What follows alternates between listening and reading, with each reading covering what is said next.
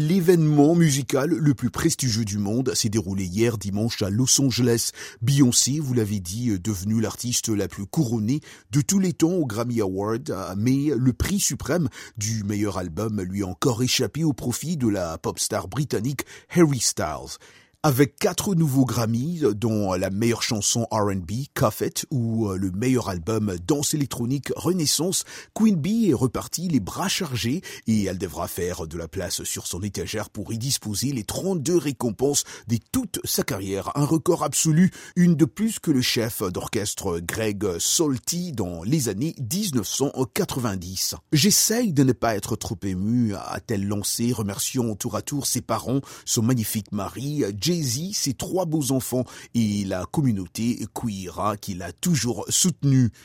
Beyoncé entre donc dans l'histoire, mais une fois de plus, une récompense majeure lui a échappé, comme en 2017 avec Lemonade, devenu un classique Renaissance. Son dernier opus, House et Dance, a échoué à obtenir le prix du meilleur album. Cette année, l'Afrique du Sud a aussi célébré une grande victoire aux Grammys. Hein. Leurs noms resteront à jamais dans les mémoires. Zex Bantwini, Nomsibo, Zikodé et Wouter Kalman ont remporté le prix de la meilleure performance dans la catégorie musique mondiale lors de la 65e édition des Grammys. Zax Bantwini a dit espérer que cela prouvera à tous les jeunes Sud-Africains que tout est possible.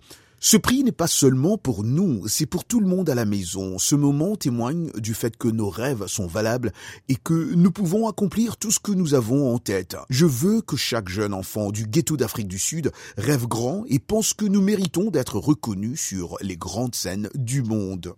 Le musicien, producteur et homme d'affaires a également remercié son équipe DMJ Africa et tous ceux qui les ont soutenus tout au long de leur parcours. Le manager, partenaire commercial et ami de longue date des ex-Bantwini, Sibo Mlungu, a déclaré que la victoire était incroyablement spéciale pour eux.